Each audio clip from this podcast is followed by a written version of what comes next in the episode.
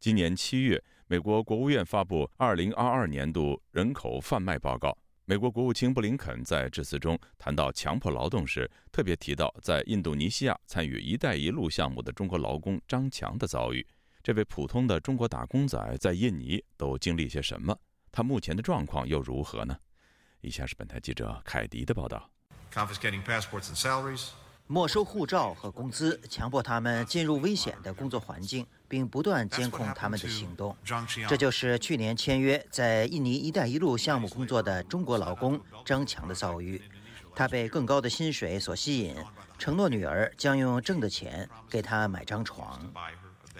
七月十九号，美国国务卿布林肯在讲话中点名提到张强，一位到印尼务工的三十二岁河南安阳小伙。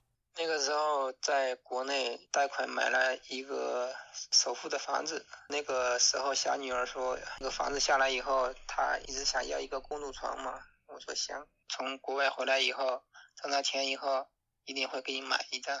张强告诉本台记者，当时他已经结婚九年，有两个女儿。疫情下，他像很多打工仔一样，缺乏稳定收入，一直在打零工。为支撑家庭，他很想找一份高薪工作。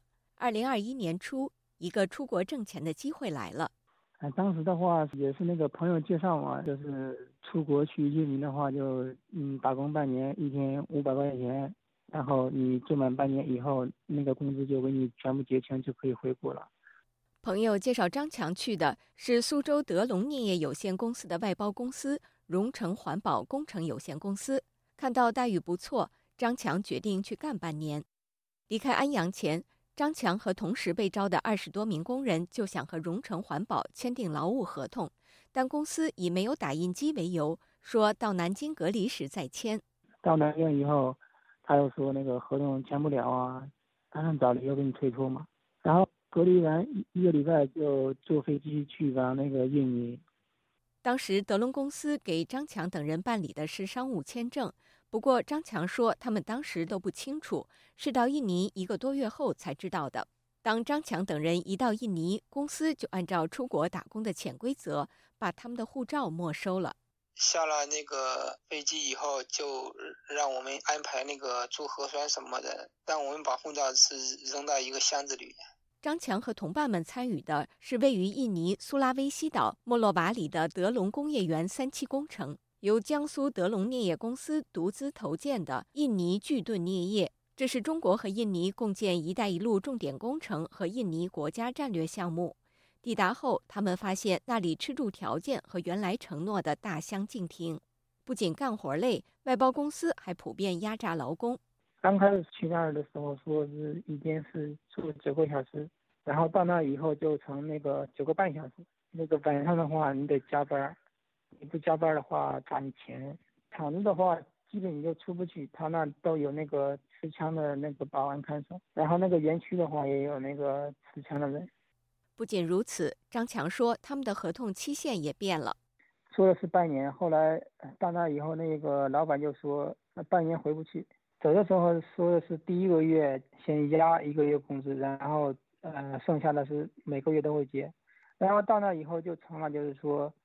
第一个月没给钱，后面的就都是给一万块钱生活费。工资的话，住满以后回到家，也还要等好几个月才会才会给你结。在印尼高温天气下，张强和同伴们每天做着最底层的体力活，工作时间完全不能停下来休息。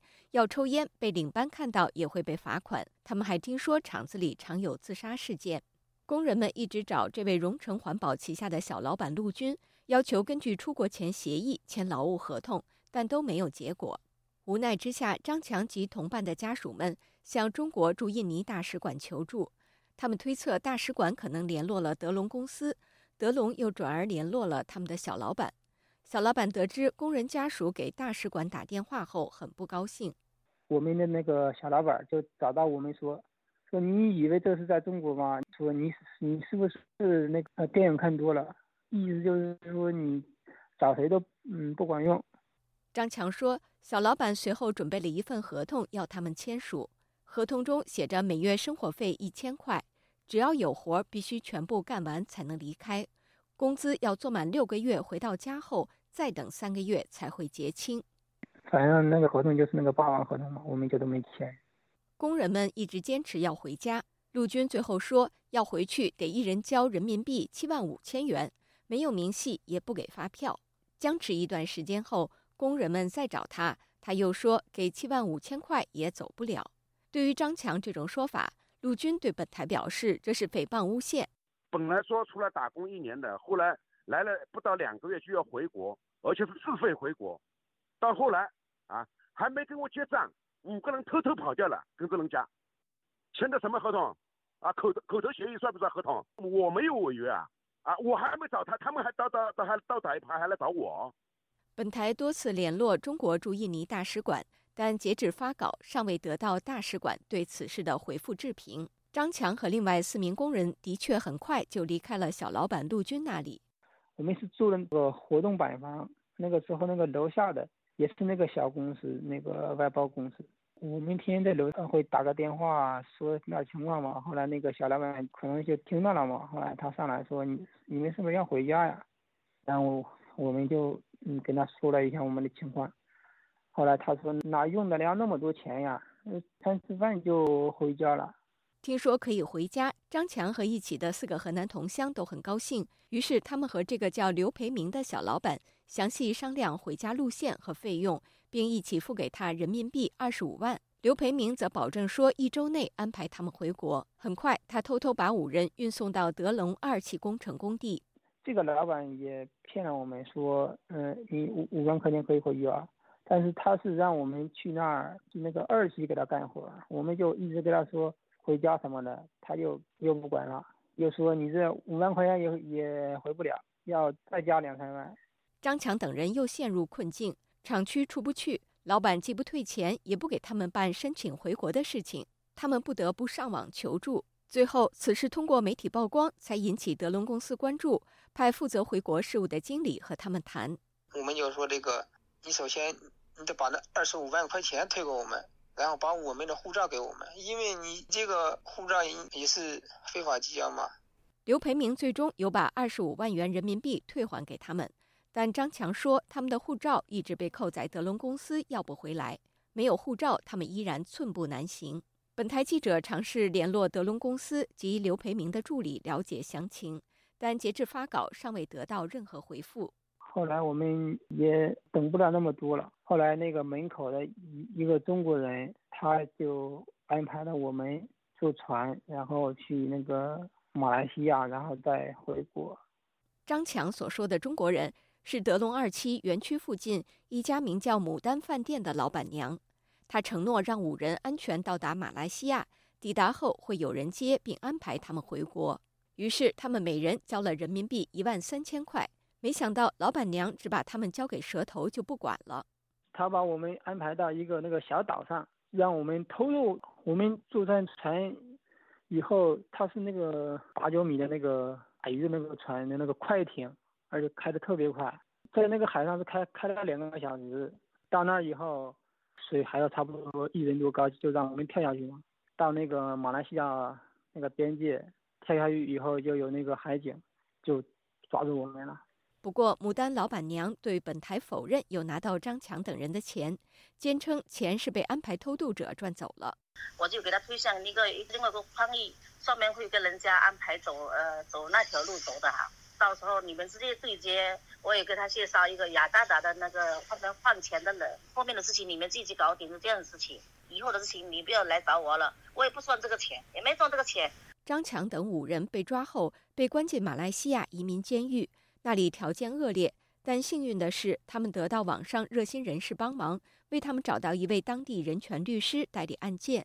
在狱中，他们待了近半年，家人帮他们购买了回国机票。并通过核酸检测之后，他们才先后被遣返回国。自从2021年3月离开家，一直到今年2月返乡，张强和四个河南同乡前后三次被骗，不仅没有挣到钱，反而负债累累，并经历偷渡和被遣返。国内家人也随之担惊受怕。这一趟出去折腾了一年，反正每个家庭都花了十几万，现在都借钱什么的。张强说：“至今他也没机会去控告那些诱骗他的劳务中介公司。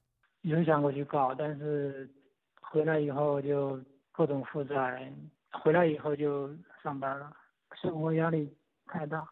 张强目前在一家快递公司工作，回忆印尼生活，他感到真的如同深陷黑工厂，毫无人身自由，只有上班下班不停的干活，工资也被随意克扣。不过比起那些被逼自杀者，他还算幸运。他那个厂子里边，他就是全封闭的，而且里边的住的、吃的、用的乱七八糟，造成那个心理压力特别特别重，而且你在那只有干活。一年多、两年多，你都有可能都回不到家里边，所以说有的人就承受不住嘛。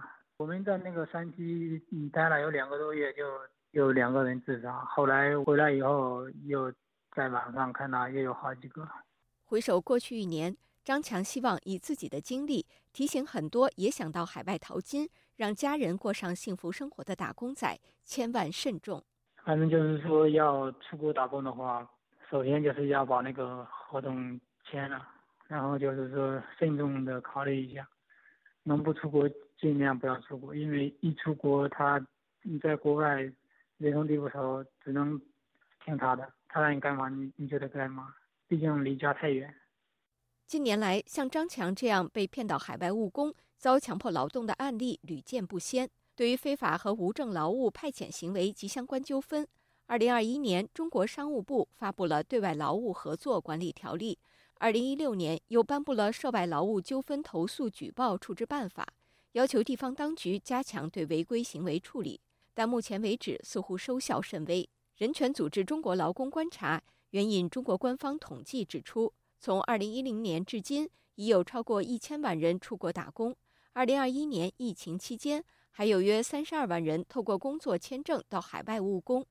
截至今年五月末，中国在外劳务人员还有五十七万人，但中国劳工观察认为，实际数字可能远超于此，因为还有大量劳工持旅游签证或商务签证出国，没有劳务合同或合同违规现象也普遍存在。